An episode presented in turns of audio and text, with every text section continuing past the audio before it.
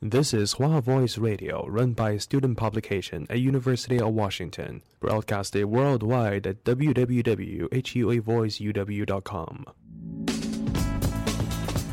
服务校园生活，引领多元时尚。引领多元时尚。这里是华盛顿大学，华大华生。 欢迎收听 Untitled 华盛顿大学华大华生为您带来的科技类播客节目，请跟随我们一起走进科技趣闻背后的故事。听众朋友们，大家好。上一期节目中呢，我们谈到了华大开发的 Coffee Safe 正在和我们移动应用开发社团一起进行着开发。那么今天的节目呢，我邀请到了和我一起创办华大移动应用程序开发社团的两位现任的 Officer。Lucas，给大家打个招呼吧。Hello，大家好。然后另一位呢是 Vicky。Hello，是 Vicky。那么相信两位之前都已经听说过了 Xcode，也就是我们用于开发 iOS 以及其他苹果操作系统平台应用程序的这款软件呢，它有可能会首次被添加到 iPad 系统之中。不知道两位有什么看法呢？我其实蛮想请大家关注一下现在这个时间点的。就是苹果刚刚 release 出了他们的 Magic Keyboard to go with the，啊，就是和他们的 iPad 一起使用。那那在这个时候，如果可以潜在的将 Xcode 移植到 iPad 上面的话，我觉得作为一个 iPad 的使用者，我会非常的啊赞同这一点。然后它肯定也会比较便捷。对，是我觉得把 Xcode 搬到 iPad 上，我觉得它不只是跟这个 device 有关，它是跟苹果的一个。比较长期的一个打算有关的，因为我觉得这是一个非常非常大的这个话题。那阿波罗，你比较好奇，你对于就是 iPad 上出现一个潜在的 IDE 有什么样的看法？这个呢，我其实是非常期待的。说实话，我之所以会买 Mac，主要的原因之一呢，就是 Xcode 只有在 Mac 平台上才有。我一开始学 iOS 开发的时候呢，是在 Windows 装了一个虚拟机跑 Mac。然后当时的体验真的是糟糕极了，嗯，所以说我之后在换电脑的时候就特意选了 Mac，然后这样子能够节省我自己一点的这个时间和精力吧。但是呢，这个 Mac 的价格确实也是不便宜的，所以说如果说我能够在 iPad 上面就完成我开发和移动应用相关的这些工作的话，那我肯定是会倾向于选择这么一个容易携带的作为。我日常使用的电脑，那么这个和苹果对于它新的 iPad Pro 宣传也是一致的，就是说 Your next computer is not a computer，你的下一个电脑不是传统意义上的电脑。而新的 Magic Keyboard 的推出呢，它也让 iPad，你从侧面上看就真的好像是一台那个 Mac Pro 一样了，所以这一点让我是觉得非常心动啊！但是最近没有钱啊，之后可能会考虑，特别是等 Xcode。在 iPad 平台上推出了之后，因为很多时候苹果推出新的软件，它会和新的硬件进行一个捆绑，所以说不排除，说不定呢，就是 Lucas 之前说的 architecture，说不定就出了一个叉八六版本的 iPad。嗯，那我们知道呢，现在 iPad 上面虽然说没有 Xcode，但是有一个相当于 Xcode 的精简版吧，叫做 Swift Playgrounds。苹果过去几年的 WWDC Scholarship 都是要要求你提供一个 Swift Playgrounds。也就是说，在 Swift Playground 里面开发的应用程序来进行这么一个获奖。那么我想问一下两位，对于 Swift Playground 在 iPad 上面现在的体验，你们觉得是如何的呢？如果我没有理解错的话，Swift Playground 实际上就是一个比较 lightweight 的一个，也不能说是 IDE 吧，它算 IDE 实际上，但是一个是非常非常 lightweight、非常 consumer friendly，而且我觉得 iPad 上的 Swift Playground 有点倾向于。他们的 initiative 就是什么什么叫啥着？Everyone can code, learn to code, something like that。啊，对，人人能编程。本身 Xcode Xcode 也是也是搭载 Playground 的，它那个 Playground 主要就是给你撸代码的地方。然后 iPad 上的 Swift，我觉得。实际上，说实在，我不知道 iPad Playground 它主要的 target user 到底是谁。我我知道，肯如果是 learn how to code，那肯定是它的一个 target user。但是除了那个之外，我就不算太清楚，因为我自己没有 iPad，然后我那个 Catalyst 那个 Playground 我也没怎么用，所以。那我知道 Vicky 你是日常是使用 iPad 的，能跟大家分享一下你的经验吗？没问题，没问题。我 iPad 上面确实有装 Swift Playground，然后我觉得整体使用下来的话，它的 ARKit 还是非常好用的，非常便捷。之前 Apollo 我们一起在社团的时候，你有展示过那一款检测人体，呃，相当于是肢体结构，然后它会生成这样一个小人，然后把你的整个身体的轮廓大概描述出来。嗯，所以这是它非常 neat 的一点吧，我觉得。但是 Swift 就是它和 Xcode 比起来，肯定功能还是会少很多。啊，你可以简单的把你的代码 implement 进去，你可以让它试着跑出来看一下它的简单效果。但是其他的可以在 Xcode 上做的一些事情，你可能不能完全的在 Playground 里面达成。嗯，不过我确实对于 Playground 有这样一点可以说期待吧，就是毕竟它是在 iPad 上面跑的话，那会不会它就是你呃它的 simulator 就会现在啊直接是这样一个直接是一个真机体验的呃这样一个体验版，就是你做出来的东西可以直接看到它在真机上面是什么效果，这个是我比较期待的一点。嗯，这个是。因为 Xcode 的话，它除了是一个让我们编写代码的这么一个编辑器之外，它还有许多附加的功能，比如说调试程序，比如说让你把你的程序编译到模拟器上，然后看一看它在不同机器上运行之后得到的结果，以及说编译出来最终的我们普通用户可以从 App Store 下载的这么一个应用。那么如果说在 iPad 上就能够完成这一系列操作的话，那肯定是非常好的。对，省去中间 build 的时间。嗯哼，是这样子，你就不用等待让 Xcode 编译完程序安装到 iPad 上，然后再打开，然后再通过远程连接到调试器上。嗯，其实现在很多时候 Xcode 你会发现，你把你的设备连接之后，它会提醒你你的设备尚未解锁，请你将它解锁之后再使用。对。但这个时候其实你设备已经连上了，而且已经解锁了，所以说浪费了很多时间。没错，没错。所以在提升效率这一点，我觉得是。很值得展望的，呃，那同样我也有了解到，就是现在你如果要呃编译出来一个应用程序，然后把它放到你的不管是 iPhone 还是 iPad 上也好，你是需要有一个开发者账号的，正确吗？一个苹果的开发者账号？呃，是，只不过你可以是免费的开发者账号，也就是它有两种开发者账号，一个呢是你需要每年交大约九十九美金，呃，来购买的开发者账号。拥有这个账号呢，你就可以把你的 App 上传到 App Store 上。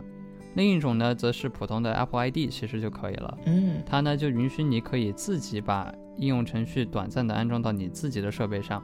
可以运行七天时间。OK，不能够发布到应用商店上面，这是一个一点不同。是的，目前来说，如果你是使用免费的开发者账号的话，是没有办法将 App 提交到 App Store 的。嗯，但是 Sweet Playgrounds 在这一点上就非常的有意思。所以 Playgrounds 它提供了一种订阅模式，也就是说，你可以将你的代码放到网上，然后提供一个 URL，让用户可以点击那个 URL 进行下载，然后下载呢就会把你整个源代码下载到它的 Sweet Playgrounds 里面，然后他们就可以点击运行来运行你的这个 Playground。如果你把你的整个 App 写到一个 Playground 里面的话的，那这可能也是一种呃非常规的分发应用程序的方法。是的，感觉就像一个 distributed version control system 啊，但我觉得主要就是在在于一个代码的共享和开源吧。呃，就你刚刚有说到的这种感觉，我觉得它把 URL 开发者把 URL PO 出来，然后希望得到同伴们的这种 review 这种评测也好，其实都是把自己的代码公布出去，然后让别人来检测纰漏这种感觉。嗯哼。那除了能够直接把应用程序编译到 iPad 上，然后运行之外，两位对于 Xcode 迁移到 iPad 上还有什么所期待的功能呢？呃，首先我想说的是，我刚刚并没有意识到有这么多关于这个可以说的事情，因为我我我以为它它我以为它就是个 leak，你知道吗？因为我唯一看到的一个 leak 就是叫什么那个 John John Prosser，他把 iPhone SE 也 leak 出来，对，所以。他他是唯一一位 leak leak 的这这玩的兄弟，所以呃，那么确实像 Lucas 所说的，呃，这个消息至始至终只是一个人在网上大概放出了一点消息，但是具体的什么 screenshot 啊、截图啊之类的信息，它其实都是没有的。那为什么会激起这么大的一个反响呢？我认为是开发者们普遍的是在期望。当今 iPad 已经有了如此强大的计算能力，是否能够把像 Xcode 这样的日常常用软件也一起的加入到 iPad 平台上？我相信大家一定是充满了这样的期待的。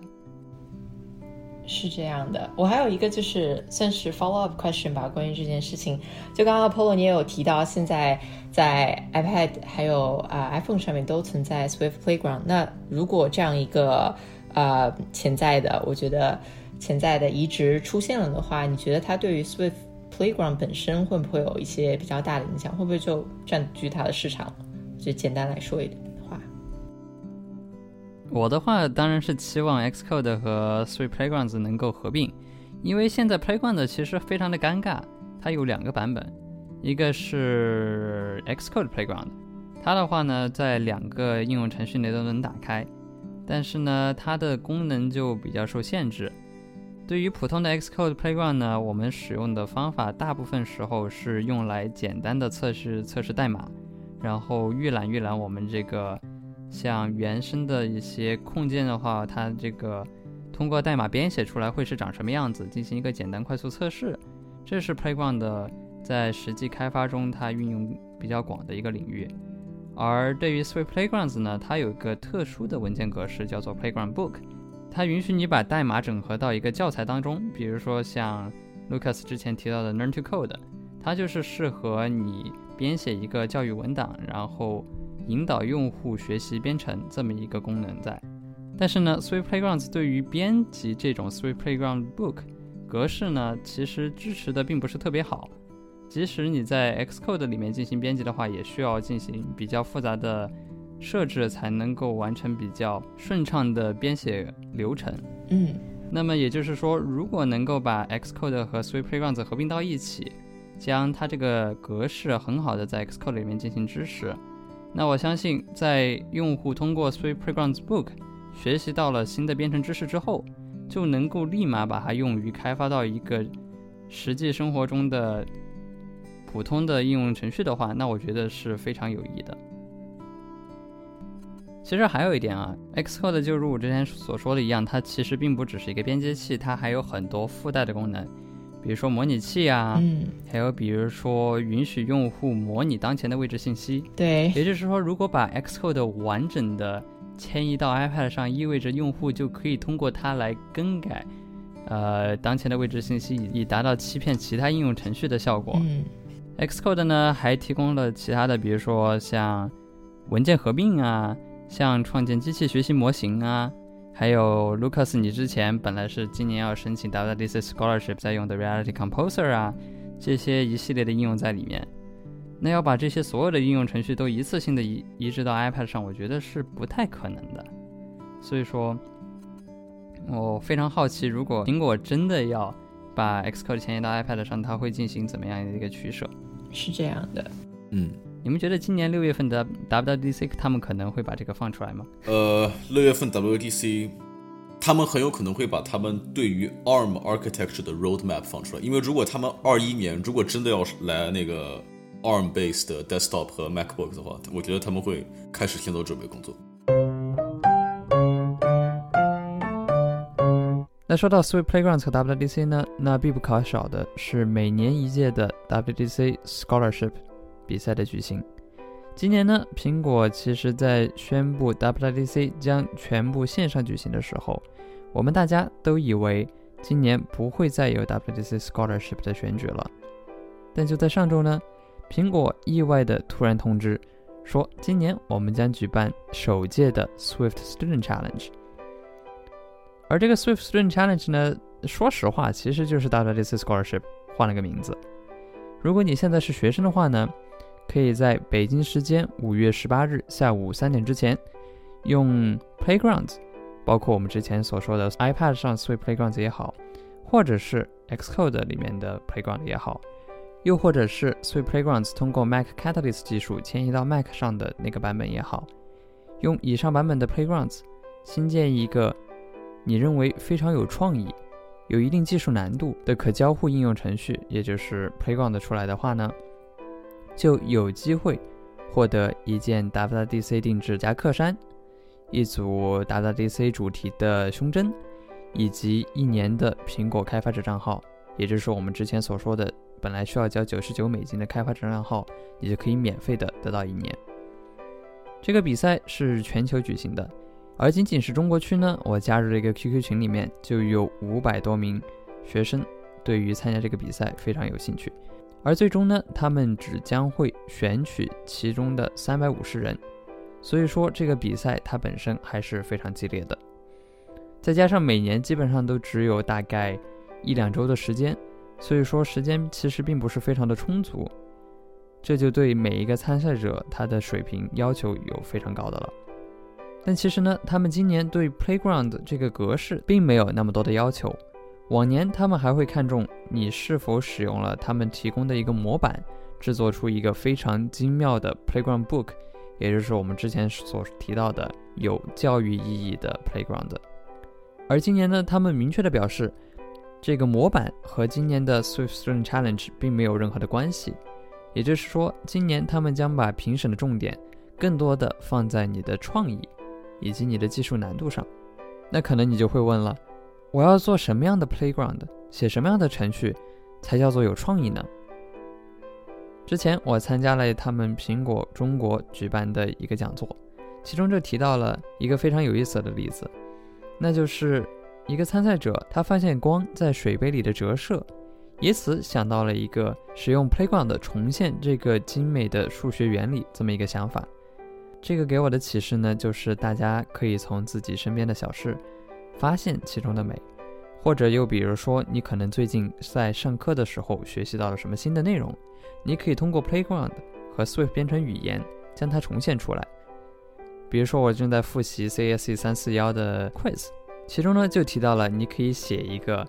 给小孩子介绍函数式编程的这么一个书籍，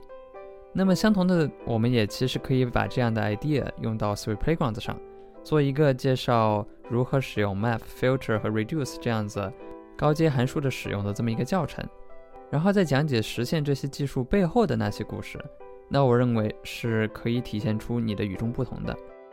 又或者呢，你可以把非常传统的游戏拿来进行一些改编。也可以把你们当地的习俗特地的展现出来，特别是可能你听到本期节目的时候，时间已经没有那么多了，可能你从来没有学习过 Swift，这两个原因加起来导致你可能时间并不是特别的充足，以至于不能做出非常复杂的 playground。但是我相信，如果你善于发现你与众不同的地方，一定可以通过 playground 将其表现出来，然后在创意方面得到非常高的分数。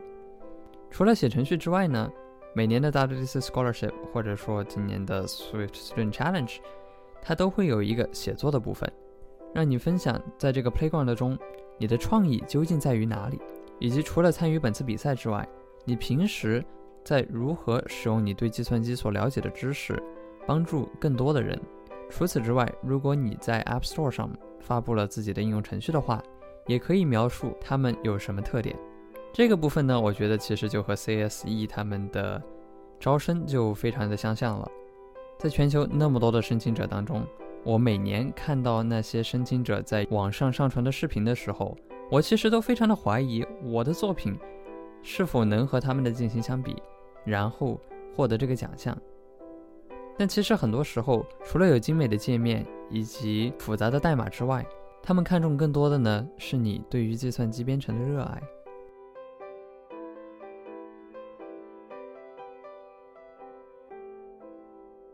往年的 WDC Scholarship，它除了有这些奖励之外呢，还可以免费的参加到每年苹果在六月份举办的全球开发者大会，在那期间可以得到免费的住宿，以及参与苹果开发者大会的全程的活动。而今年因为这个活动就变成线上的了，这些福利就享受不到了。而因为这个比赛一般会对初次参加者有特殊的照顾，那我今年参加是不是亏了呢？苹果可能也想到了这个问题，所以他们在接受采访的时候表示，有可能他们会在明年的时候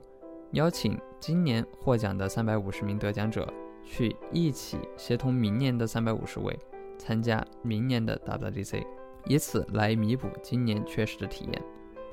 虽然我们不知道苹果最终是否会做出这样的决定，但我认为这是十分合情合理的，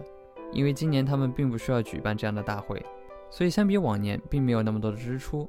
而这些多出来的资金呢，就可以用于赞助今年的得奖者参加明年的大会。所以，如果你现在是一名学生的话，我强烈建议你去苹果官网了解一下关于 Swift Student Challenge 相关的内容。即使你可能觉得今年时间是有点来不及了，也可以现在就开始着手准备，在明年他们再一次举行的时候，能够有充足的知识储备以及一个非常与众不同的 idea，能够向他们展示你的编程水平以及创新能力。不过需要注意的一点是，你所编写的程序并不能访问互联网，也就是所有的功能都必须要在本地进行实现。这可能会对你的作品产生非常大的限制。不过每年苹果的 WDC 都会宣布一些新的技术。那像去年呢，他们就发布了能够在本地将语音转化为文字的这么一项功能。而这项功能呢，在 iOS 十三以前都是需要依赖于互联网的。所以说，观看每一年的 WWDC 可以帮助你了解到，你可以在 Swift Playgrounds 中用什么样的技术。来实现你所想出来的 idea，而使用苹果每年推出的新技术呢，也是他们评判之后所依赖的一个重点。因此，通过观看往年的视频来帮助你构思新的 idea，也不乏是一个非常好的方法。如果你对往年的获奖者他们所提交的作品感兴趣的话呢，你也可以前往 GitHub 上面搜索 github.com/wdc 来查看往年的作品，其中。被录取的人会将他的 status 改为 accepted，而你所看到的 submitted 或者说 rejected 则表示他们被苹果拒绝了。如果你看到了非常厉害的参赛作品，也不要灰心，因为每个人对 Swift 的了解程度不同，苹果的评判标准我相信也一定会根据你的情况进行改变。因为其实很多时候，苹果他们来判断这个参赛作品的时候是不会查看代码的。而更多的呢，会将它局限于你所呈现出来的这个 playground 的体验当中，所以说你并不需要太担心。当然，我不建议过多的去尝试模仿和重现往年 WDC 获奖者的作品，因为苹果其中一点就是你不能抄袭别人的作品，你也不能和别人一起合作，这整个作品必须要从头到尾都是你一个人制作的。唯一的例外是，你可以使用一些开源作品，但即使如此，你也需要注明为什么使用该开源内容进行你的制作。比如有一年，就有一个人把一个开源的网页游戏，将它翻译成了 Swift，然后放在了 Swift Playgrounds 当中作为作品提交。整个作品可能有一定的技术难度，但它从整体的创意上来说是几乎为零的，因此那个作品并没有获得。那一年的 WDC 奖学金，所以大概总结一下呢，WDC Scholarship 和今年的 Swift Student Challenge，它的重点呢就是用 Swift 体现出你的与众不同之处。那么听到现在呢，你可能已经发现了，这后半段的语气和前半段的采访其实并不太一样，因为采访呢其实是在苹果公布 Swift Student Challenge 之前所录制的，而这后半部分呢，是我认为这是一个。利用 Playground 非常好的一个机会，希望大家呢都能够有时间的话去参加或者了解了解。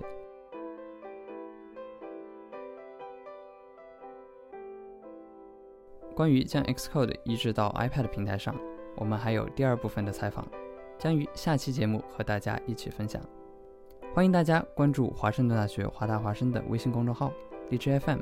苹果 Podcast、Overcast。和其他泛用型播客客户端的账号，期待与您在下一期的 Tech Talk 节目再见。我是主播 AZ。